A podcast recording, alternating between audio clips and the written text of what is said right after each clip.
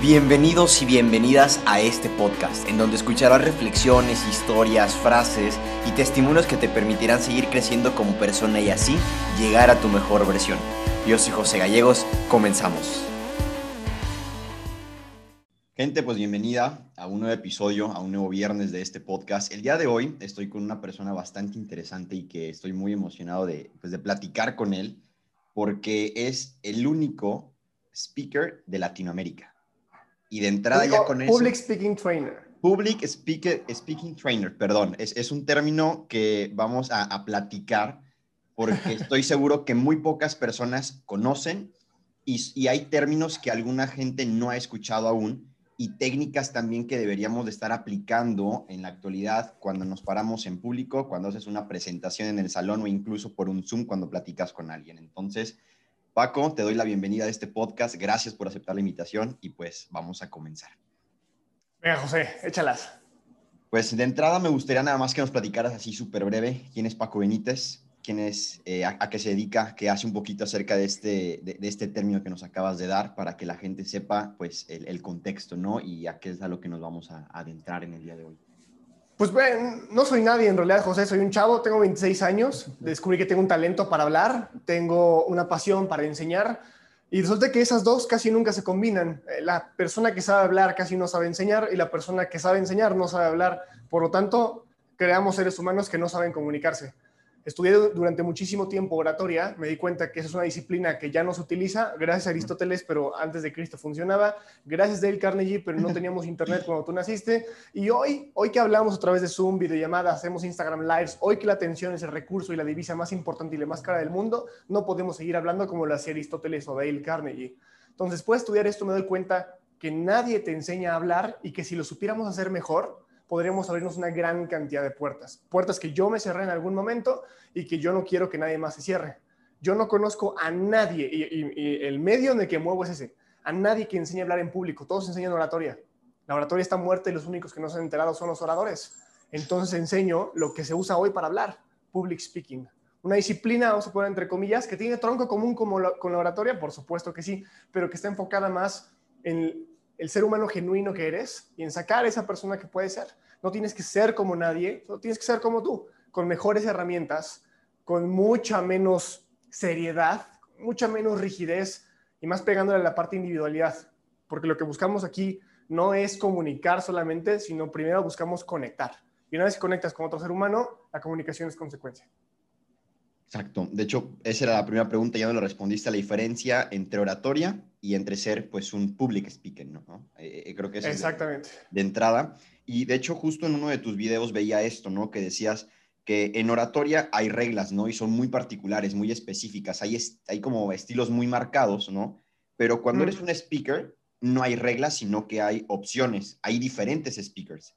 ¿Cómo puede la gente darse cuenta de que, o sea, de, de esas cualidades, esas habilidades de speaker que tiene y sacarlas cuando se para enfrente de un público o como decíamos, ¿no? Cuando estás en un Zoom, en un live o simplemente platicando con alguien. Perfecto, mira, ¿cómo eres tú cuando hablas con tus amigos? Esa es tu mejor faceta de speaker. Ahí la tienes. Porque con ellos te ríes, molestas, se ríen de ti, ahí se llevan, debaten, discuten, se pelean, se arreglan. De alguna manera todos están muy cómodos con quién sabe cuántas facetas, pero en tu grupo de amigos. Pero ¿por qué cuando pasamos frente a un grupo de personas que no conocemos, por qué lo hacemos diferente? ¿Por qué cuando pasamos frente al colegio, universidad, lo hacemos diferente? Nos metemos en un arquetipo de una persona que no somos y por lo tanto no conectamos, somos fríos como el acero, fríos como el hielo. Pero con sus amigos no. Ahí tienes con tus amigos el resultado de lo que es ser un buen speaker. Estamos diseñados para ser speakers, no oradores, güey. Entonces, ¿qué clase de speaker soy y qué, cualidades tengo? Pues fíjate cómo eres con tus amigos. Esa es tu faceta, debería ser tu faceta más cómoda es eso, solamente intenta llevarlo al escenario, aunque no estén tus amigos. Y créeme que la respuesta del público es la misma respuesta que la que tendrían tus amigos.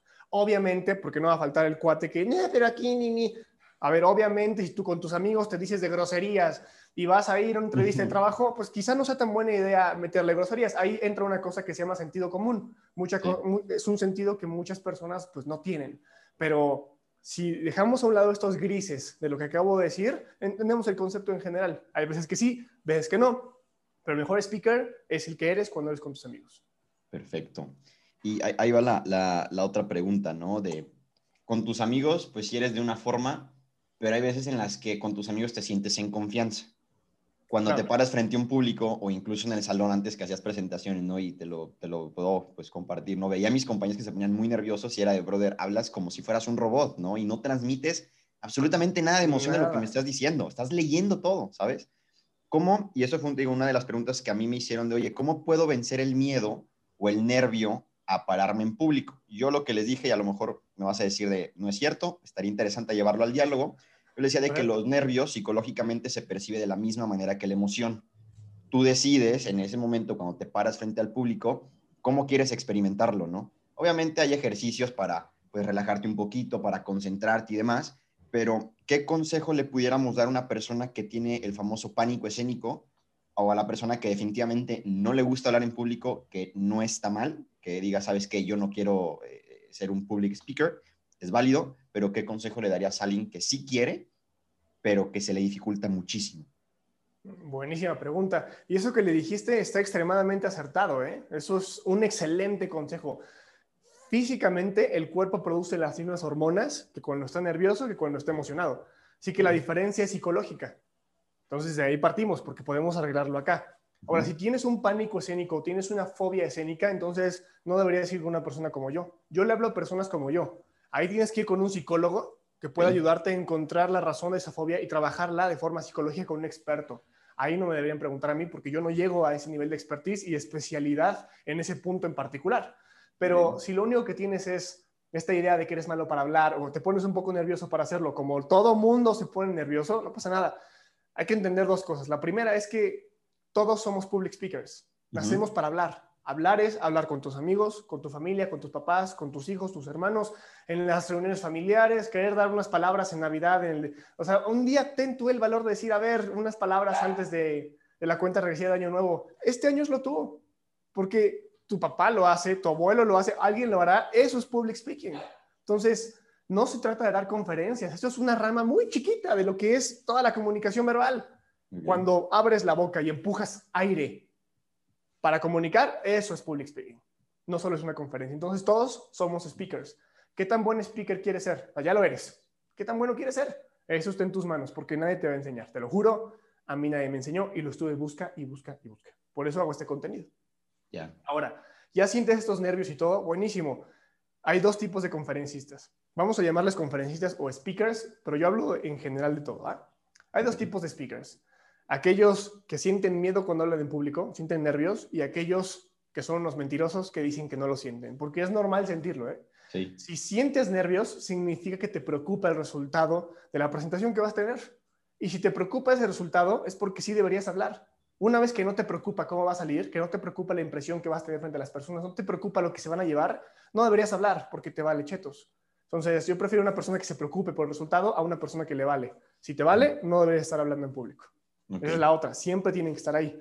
Y la última es que es, no existe el miedo a hablar en público, existen los nervios. Miedo que te asalten en la calle, miedo que vayas caminando, te estén siguiendo, miedo que haya un coche que va junto a ti y ya pasó varias veces junto a ti, ya te echó el ojo, eso sí da miedo. Pero miedo a hablar en público, miedo ¿por qué? O sea, mm, ¿qué te da miedo el público? O la gente reunida te da miedo. Una, una manifestación, corres por tu vida. No. Lo que sentimos es nervio. Y ese nervio lo sentimos por una aceptación social que no queremos perder. Por ejemplo, cuando tú eres pequeño y te pegas con algo, lo primero que haces, o, te caes, o lo que sea, lo primero que haces es voltear a ver si alguien te vio. Si alguien te vio, lo que haces es como... No pasó nada aquí, ¿no? No pasó nada. O si eres más chiquito, si alguien te vio, lloras para que te hagan caso. Pero cuando eres más grande, pues, ya no lloras, ni solo harás como un... y te seguirás. Pero si nadie te vio, es como... y te sigues, no pasa nada. A lo que le tenemos esta pena o este nervio es a la, a la validación social, porque somos seres sociales. Cuando hablamos en público nos ponemos en bandeja de plata para que nos critiquen socialmente, porque si nos equivocamos, a la gente nunca se va a olvidar y vamos a perder esa posición social que tenemos. Nos da miedo perder eso, pero tenemos que entender que todo el mundo lo siente, y que no podemos evitar que la gente nos juzgue. Si no, si no lo hacemos, nos van a juzgar porque no lo hacemos. Y si lo hacemos, nos van a juzgar porque lo hacemos. Exactamente. Entonces, qué mejor que nos estén juzgando mientras hacemos algo que podría potencialmente abrirnos oportunidades, ¿no? De todas maneras, nos van a aventar pedradas si es que no lo hacemos, porque, ay, es el tímido, ay, él nunca habla. O, ay, este cuate es el que siempre habla, ay, él es el que se equivoca. Pues sí, pero ¿cuál, quiere ser? Yo prefiero ser que lo esté intentando. Ahora, estos nervios o este miedo, que ya vimos que no es miedo, pero estos nervios, este miedo, se produce por las hormonas del peligro que produce el cuerpo normalmente, que se llama adrenalina y cortisol. Si podemos aprender a controlar esas hormonas, controlar, a reducir, no a eliminar, porque siempre están a controlar o reducir, entonces todas las consecuencias de los nervios se reducen. Se me olvida lo que voy a decir, me pongo rojo, me pongo tenso, tiemblo, sudo, se me seca la boca, siento el pecho frío, siento que no me entra aire, no me muevo. Esas son consecuencias de los nervios. Eso es la punta del iceberg. hay gente que te recomienda cómo hacerle para no estar tenso, cómo hacerle para bajar los latidos del corazón, cómo hacerle para no sudar. Sí, pero esas son puntas del iceberg. O sea, están resolviendo síntomas cuando deberíamos resolver la enfermedad. Y la enfermedad viene siendo las hormonas, adrenalina y cortisol. El cortisol te pide oxigenación porque es la hormona del estrés, es la que te hace temblar. Métele más aire, como respiración diafragmática, tres respiraciones tranquilas, eso relaja mucho. Y la adrenalina, la hormona de la energía o la hormona del superpoder, es la que te hace dar el máximo cuando sientes que ya no das una. Es la que te hace poder recibir golpes sin que te duelan, poder pelear contra cosas mucho más grandes sin que te ganen. En ese momento eres Superman. Esa hormona lo que necesita es distribución a grupos musculares. Pero cuando hablamos en público, pues ¿qué grupo muscular estamos usando? Ninguno. Hmm. O sea, estoy aquí parado moviendo mis manos. Entonces no estoy haciendo fuerza en ningún lado. Si podemos ejercitar un poco, si podemos hacer cierta presión antes y respirar de forma diafragmática, lo que podemos hacer es bajar los niveles de, cortisol y distribuir los niveles de adrenalina. Y de esa manera, la consecuencia de esas dos hormonas concentradas, pues se reduce. Y con eso podemos empezar a hablar sin problemas. Excelente. Mencionaste varias cosas que aquí las fui anotando que te quería preguntar. Primero, la, la, posición social, que eso nos va a llevar a la siguiente pregunta que nos da miedo hablar porque sabes que te van a criticar, que te van a juzgar, que te van a decir algo, y más ahorita en el siglo XXI, que apenas dices algo que la gente no está de acuerdo contigo, cancelado. Reportan tu cuenta y te bloquean. Y es, es otro problema que no lo, vamos a, no lo vamos a platicar el día de hoy, pero que es terrible. Y, o sea, ¿cómo, cómo tener como el mensaje, pues a lo mejor no con la verdad absoluta, pero sí como transmitirlo de la mejor manera posible para que a la gente le pueda servir sin caer a lo mejor en que pues, te bloqueen la cuenta, ¿no? Digo, eso es lo de menos, pero te digo que eso nos lleva a la siguiente de, a ver, tú decías que hay attentioners y hay influencers, ¿no? Y creo que va un poquito por ahí, ¿no? De qué es lo que estás compartiendo. Mencionaste algo interesante que dijiste, a mí nadie me, me, enseñó a ser un, un, public speaking, ¿no? Un public speaker, perdón. Eh, eh, ¿Cómo fue que lo fuiste aprendiendo y lidiando con estas situaciones, ¿no? De que sabías que te ibas a, a adentrar en, voy a ser el que siempre habla, que está, al menos en lo personal, está padrísimo. Me encanta que me digan que, güey, tú nunca te callas, pero tienes algo que compartir, ¿no? Pero a lo que voy es, ¿cómo lidiaste con adentrarte en esto, aprender por tu cuenta y enfrentar, pues, diferentes retos que, que se iban presentando? Me, me, hiciste como cuatro preguntas. ¿Cuál quieres que te responda primero? La que tú quieras, la que tú quieras. La que yo quiera, bueno, Sí, sí, sí. Pues eh, esta, esta, vamos a empezar con esta última y se van a empezar a olvidar conforme y me la repites. Ok, va. Eh, no somos discos duros, no podemos almacenar pero, pero me emocioné. No, está bien, está bien. Ahí está.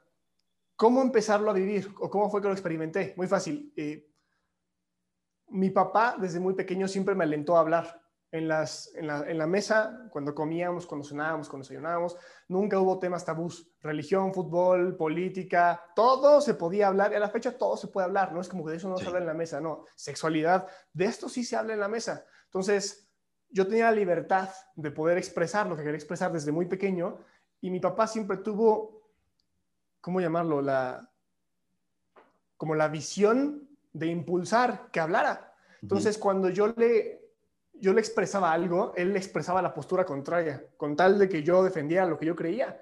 Entonces, siempre promovió que hablara, que hablara, que hablara. Exactamente.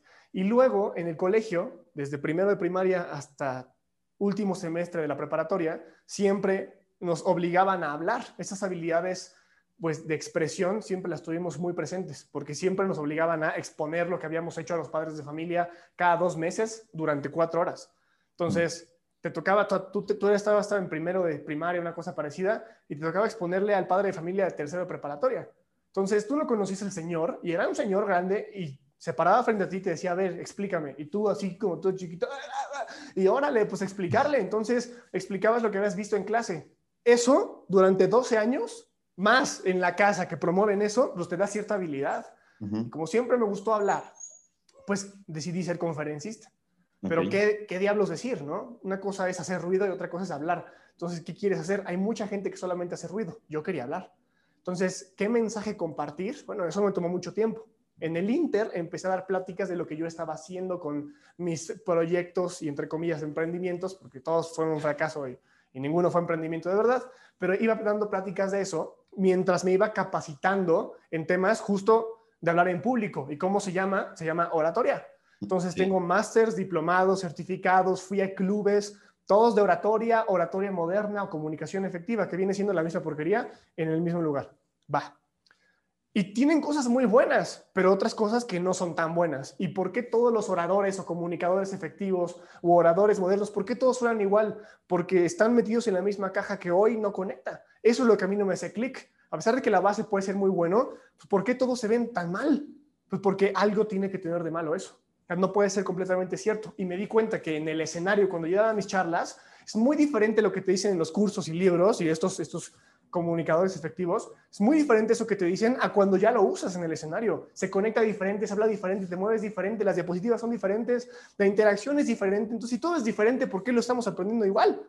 Entonces, empecé a desaprender lo que había aprendido ahí y empecé a agarrar las lecciones que la práctica me daba que es que cuando subo al escenario, ¿qué es lo que digo? Si digo esto cambia, si lo digo así cambia, si hago esto con la gente cambia, ¿qué pasa? ¿A dónde ver? ¿Cómo moverme? Ese tipo de cosas, el escenario me las empezó a enseñar, las horas de práctica de escenario. Y eso fue lo que empecé a traducir como public speaking. Y por eso digo que soy el único public speaker de América Latina, porque no enseño oratoria, enseño cómo hablar en el mundo de hoy. Un mundo que ya no quiere el traje y la corbata, que no quiere los zapatos lustrados y los ademanes propios, que quiere la autenticidad. Y eso es lo que enseño a hacer. Interesante. la, otra pregunta iba, iba, con eso, ¿no? De, te animaste a criticar a, gente del pasado, ¿no? A, gente que ya tenía una base, a gente que había escrito una metodología de, a ver, pararte en público es con esto, esto y esto. Y esa era la otra pregunta sobre lo de la posición social, ¿no? De, de que te puedan pues, decir, que te puedan criticar, que te puedan juzgar. Y también creo que eso es algo muy importante para pues adentrarte ahorita a esto de las redes sociales, ¿no? De compartir algo que te ha servido. En tu caso, es esta habilidad que tienes, que la sigues desarrollando, que sigues aprendiendo, pero ¿cómo fue que dijiste, sabes qué? Esto que ya sé, venga, me voy a, me voy a, a, meter este mundo, a compartirlo, a impactar gente y decir, ¿sabes qué? Estás aprendiendo mal.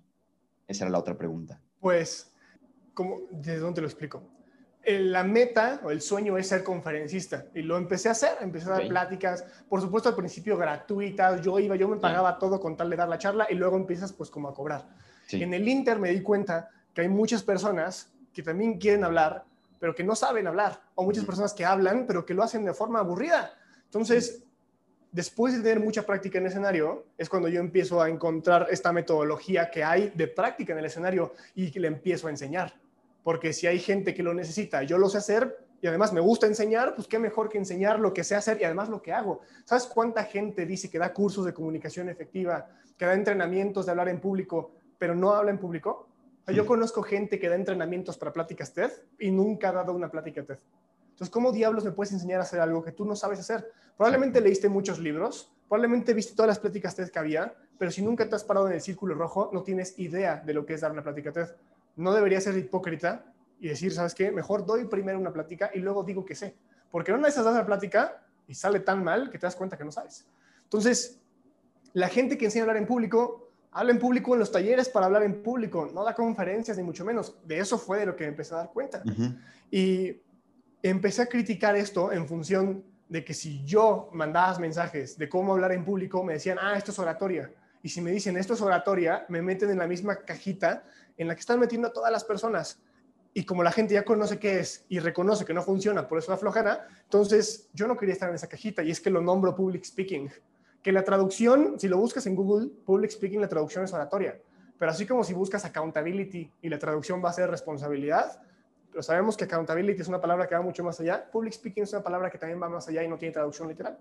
Nombro esto como public speaking y empiezo a subir contenido porque dando conferencias, de entrada yo no daba conferencias de hablar en público, se me hacía algo redundante.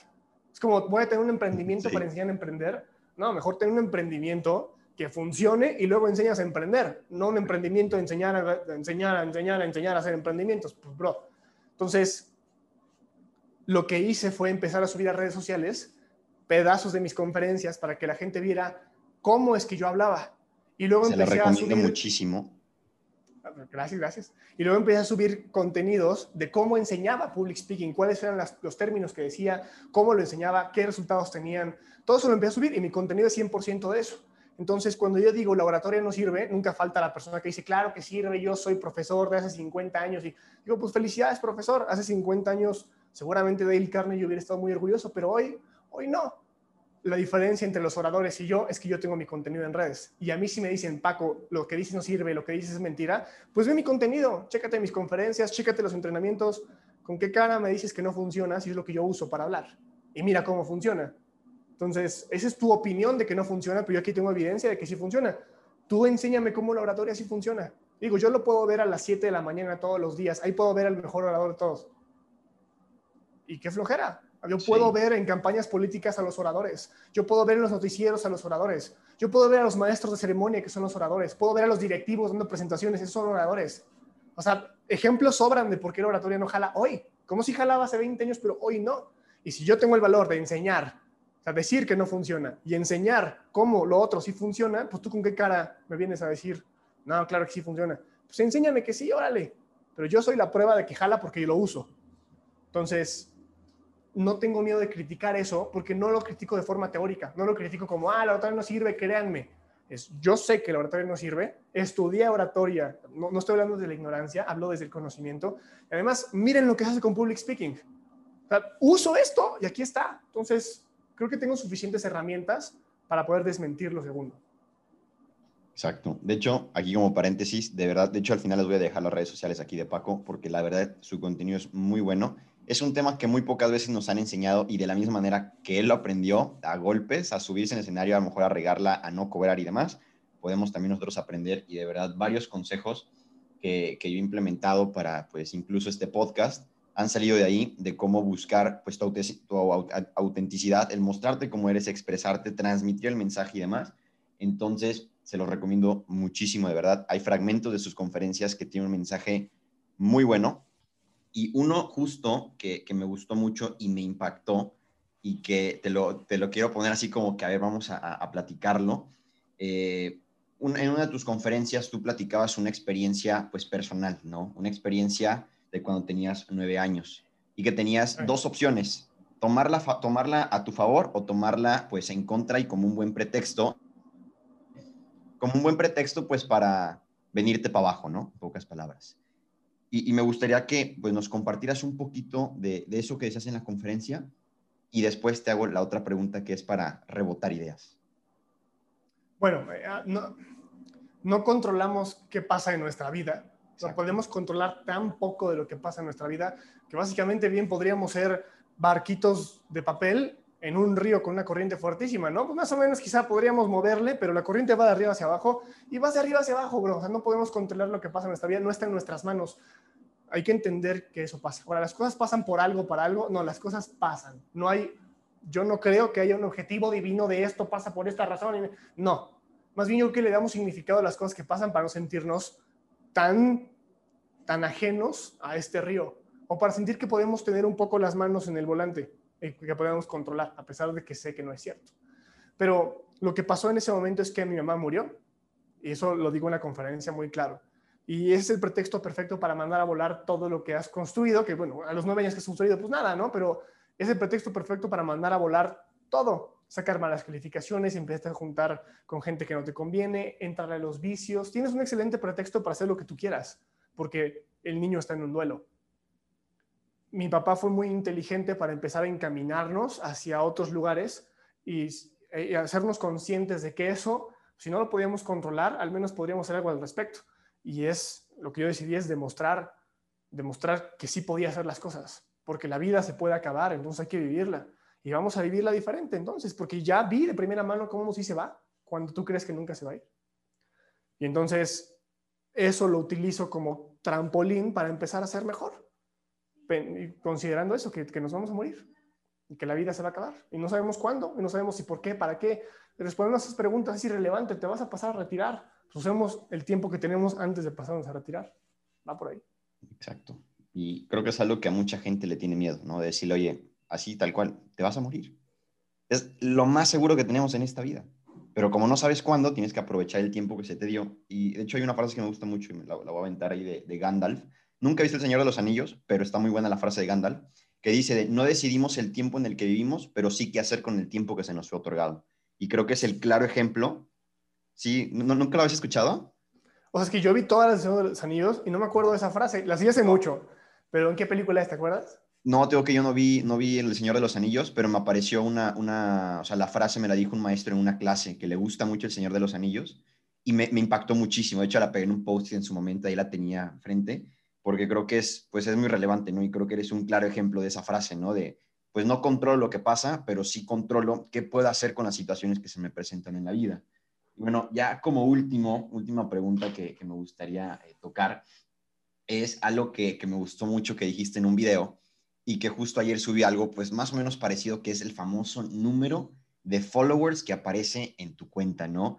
Que de entrada, para quienes no sepan, es una estrategia eh, psicológica que aparezca en el lado superior derecho porque el cerebro lo percibe de esa manera. No es casualidad que las plataformas estén diseñadas y tristemente se mete en nuestra cabeza para que evaluemos a una persona con base en el número que aparece en, en, su cuenta.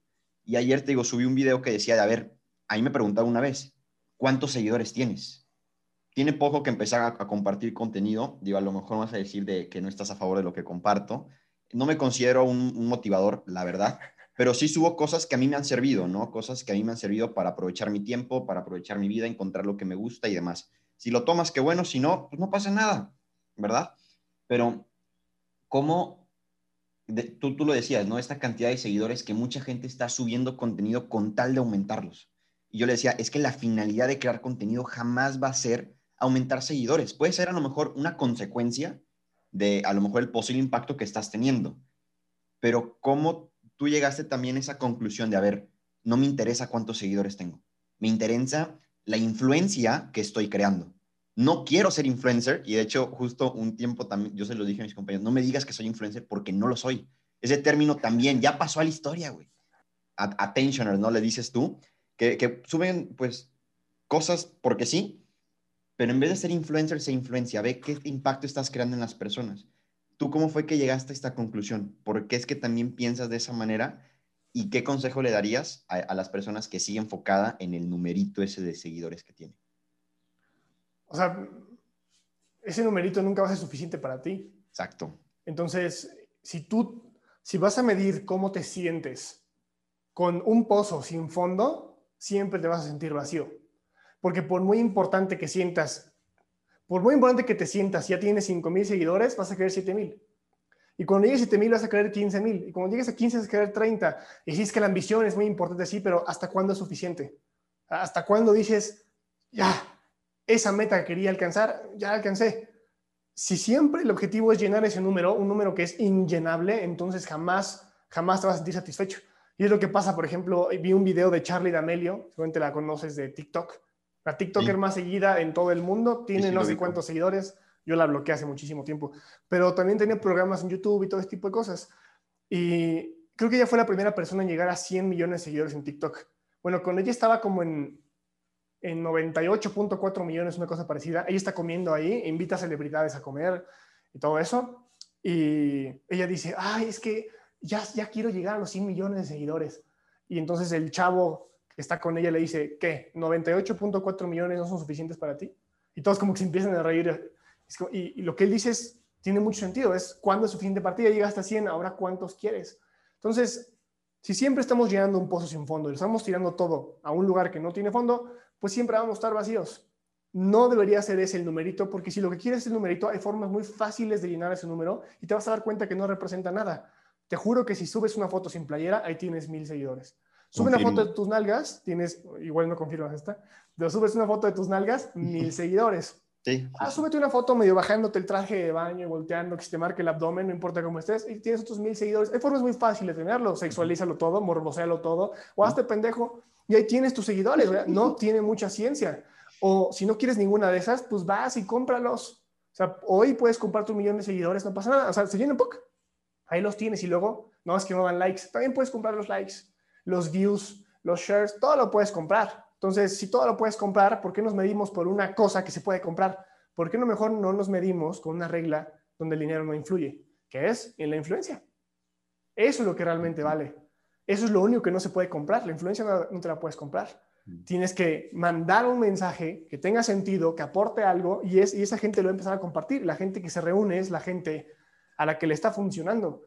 Pero yo prefiero tener 2.000 seguidores y que los 2.000 vean las historias a tener 100.000 seguidores y que 2.000 vean las historias. Pues, ¿dónde están los otros 98.000? O sea, es mejor tener, yo creo, una poca cantidad de gente, pero que sea gente real y que esté interactuando contigo, a una gran cantidad de gente que quién sabe quién es, con tal de llenar un número que solo funciona para tu ego, pero que no se reporta en nada.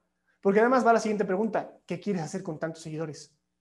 O sea, ¿quieres tener 5.000, quieres tener 8.000, quieres tener 10.000? ¿Para qué los quieres? Si eres un creador de contenido como yo, ese número es un posible mercado al que le puedes llegar a vender un servicio que tú ya estás dando en tus redes sociales. En mi caso, yo enseño a hablar en público de forma gratuita, subo chorros de videos todos los días, pero quien quiere dar un siguiente paso, probablemente quiera dar un siguiente paso conmigo. Entonces, pues qué mejor que esa cantidad de gente cada vez sea más grande, porque de likes no se vive. Yo vivo de esto. Y entre más gente pueda comprar el servicio, pues más me puedo mantener haciendo el contenido y viviendo la vida.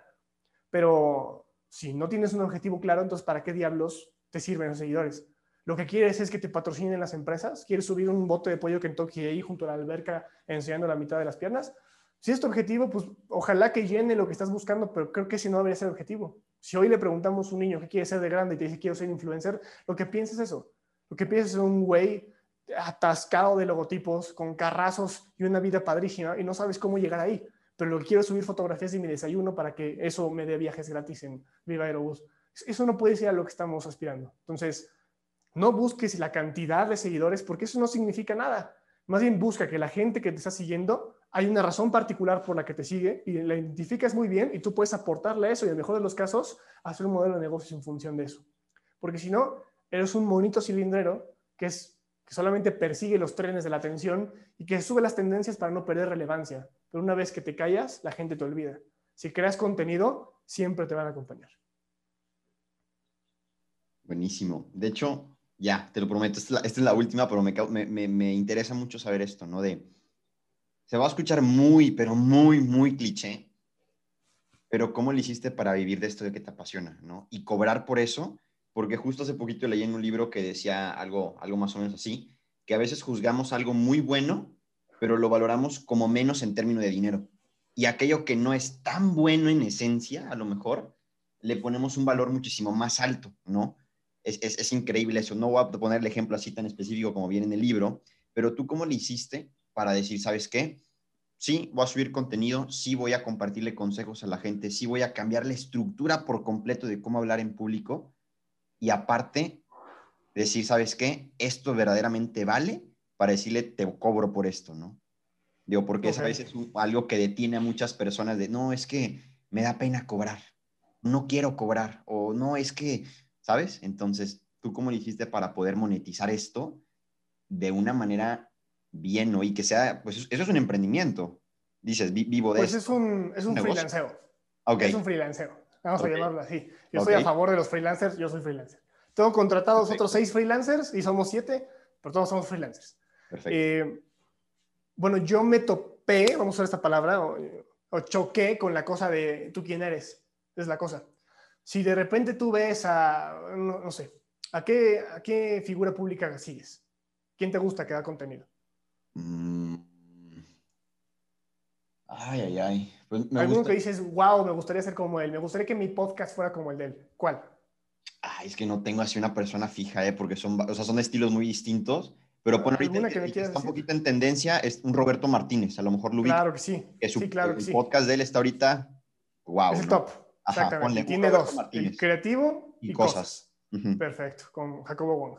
Bueno, si Roberto y Jacobo de repente dan una masterclass de cuatro horas de cómo tener un buen podcast y te va a cobrar 10 mil pesos, ¿te lo compras?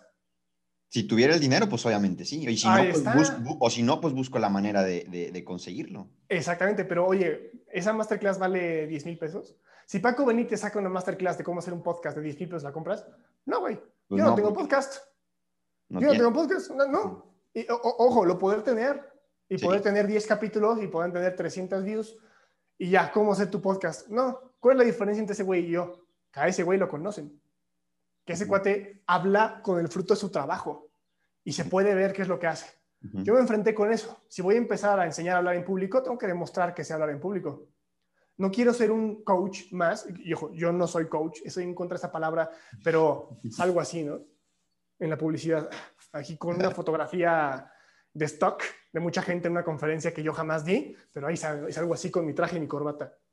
Coach Paco Benítez, comunicación efectiva. Güey, yo no quiero hacer eso porque ¿quién chingados es Paco Benítez? ¿Y vale 5 mil pesos? No, está muy caro. Sí, pero si Diego Dreyfus te, te, mandara esa clase, seguramente dirías 5 mil pesos, está baratísimo. ¿Qué es la diferencia entre ese güey y yo? Exactamente, que también me choca ese cuate, pero independientemente de. ¿Cuál es la diferencia entre ese güey y yo? Que a ese güey lo conocen. Entonces, primero tenía que demostrar que lo que sabía lo sabía, que lo que sabía lo utilizaba y que lo sabía enseñar. Entonces, sé lo que sé y te lo comparto en las historias, en los reels, ese tipo de cosas. Lo uso porque mira las conferencias que doy. Yo no digo que di una conferencia. Yo no saco una fotografía ahí con un chorro de gente y digo que fue mi conferencia, porque podría hacerlo cualquier güey. Yo grabo un video de cuánta gente había y qué estoy diciendo en la conferencia. Y así ustedes pueden ver qué digo, cómo lo digo, si me trabo o no me trabo. Ahí ustedes pueden ver qué es lo que estoy usando y el resultado que tiene usar lo que estoy usando. Y luego también pueden ver que lo enseño y lo enseño a distintas personas y esto es lo que enseño. Pum, pum, pum, pum. Y si lo haces durante una buena cantidad de tiempo, entonces esas personas empiezan a reunirse porque quieren aprender lo que tú estás enseñando de forma gratuita, pues es el contenido que subes. Y ya que empiezas a generar una comunidad y empiezas a tener una reputación que avala que lo que sabes funciona, entonces cuando Paco Benítez saca un curso, Paco Benítez ya no compite contra el coach Paco no sé qué cosa, contra el coach Lorenzo, no, Paco Benítez ya es Paco Benítez y su contenido, por como lo ha demostrado durante tanto tiempo, ya vale algo. Entonces, quizá lo que yo enseñaba hace dos años es lo mismo, vamos a poner entre comillas, es lo mismo que enseño hoy, porque hoy puedo cobrar lo que yo creo que vale, porque hay una reputación detrás que me permite hacerlo. Porque si compites en precios, si tu único diferenciador es, es, es precio, porque eres un don nadie que no ha tomado el tiempo para generar reputación, pues sí, tu entrenamiento va a competir con todo tu entrenamiento que, que tendrá el mismo temario y la única diferencia será el precio. Sí, pero si tú, si tu entrenamiento no solamente es diferente, sino la gente te puede identificar, entonces hay confianza detrás, porque les has dado muchísimas cosas y se traduce a realmente cobrar lo que tú quieres cobrar, lo que tú sabes que valen las cosas, porque ya no compites en el mercado de precios, compites en el mercado de las, entre comillas, marcas personales porque quizá no estás pagando por justo el conocimiento que te voy a dar, porque sí te lo voy a dar, por supuesto, pero también estás pagando porque yo te lo diga. Yo, la persona que has, has sido durante muchos años, la persona que has visto en las masterclass y en los lives, la persona que... Esa, ese güey es el que te va a enseñar esto. Si lo quieres aprender con cualquier otro cabrón, ahí tienes, pero tú no sabes cómo lo va a hacer. Conmigo sí sabes. Entonces, ¿cómo le haces para vivir de esto? Primero, genérate una reputación, demuestra que lo sabes, crea una comunidad y la consecuencia es que sin que tú les vendas, ellos te van a empezar a comprar. Porque la gente que se reúne es gente que se reúne porque quiere saber más. Es por eso que yo no subo selfies. O sea, qué mejor que irme al Popocatépetl que está para allá, que iba una vez cada 15 días, ahorita ya no he ido, pero cada 15 días, ir para allá, quitarme la, la, camisa, güey, amarrármela, ponerme fuerte y así voltear para el volcán, ya sabes, güey, pecho, cuadritos, cabrón, ahí, y el volcán de fondo. Güey, podría subir de esas, 500 de esas, así volteando hacia el horizonte, ah, con un café, güey, bien poser. ¿Por qué no subo eso? Porque la gente que se va a reunir es gente a la que le interesa ver eso. A mí no me interesa esa gente. La gente que se reúne cuando subo un video es la gente que sí me interesa. Porque dice, ay cabrón, esto está cool, a ver, vamos a seguirlo. Entonces, no eres una persona que, consume mi belleza o mi fealdad, que consume mi cuerpo o mi físico. Es una persona que, que, ¿cómo se dice? Que consume mi conocimiento. Eres una persona que, con, ¿cómo se dice? Consume. ¿Por qué se me va? Eres una persona que consume mi conocimiento y por lo tanto lo más probable es que quieras más conocimiento. Y te lo puedo dar y cuesta esto. Las personas que quieren consumir más físico son las que compran una cuenta de OnlyFans. Las personas que venden el físico hacen una cuenta de OnlyFans. Un mercado muy diferente, que estás dispuesto o no, ya es cosa tuya. pero tú sabes qué gente estás reuniendo.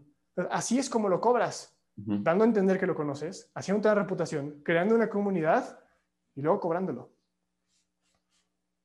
Súper bien. Y bueno, pues Paco, de verdad, o sea, yo, yo, estoy impactadísimo porque la neta, como decías al principio, una de las cosas que a mí también me gustaría pues es ser conferencista, pero como dices, sí, puede serlo, pero ¿qué vas a, qué vas a contar? ¿Qué vas a decir? Yo considero que todos tenemos una historia que contar, pero muchas veces no sabemos cómo contarla. Y creo que ahí pues radica mucho pues lo que tú haces, a lo que te dedicas. Y lo ahí es donde entro yo. Exactamente. Entonces, pues yo voy a seguir consumiendo tu contenido 100%. De verdad que es un follow bien invertido porque también esa es otra. Chequen muy bien a quién están siguiendo, chequen en quién están gastando esos following y, vean qué están consumiendo, porque o sea, redes sociales es donde más tiempo pasamos. Entonces, antes era, dime con quién andas, te diré con quién, dime quién eres, y ahora es dime a quién sigues y te diré qué aspiras en la vida. Entonces, órale, qué buena frase. Por favor, si quieren aprender a hablar en público, si quieren ser un public speaker, auténtico y con cualidades que, diga la gente, wow, con esta persona, sigan aquí a mi estimado Paco. Y pues de verdad, gracias por el tiempo.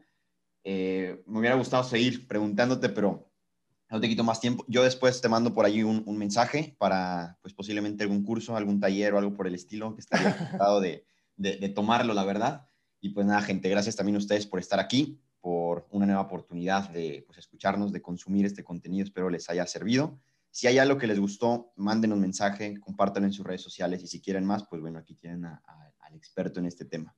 Pues nada, nos vemos el próximo viernes con una nueva oportunidad de vida, con un nuevo invitado y un nuevo tema. Entra la música.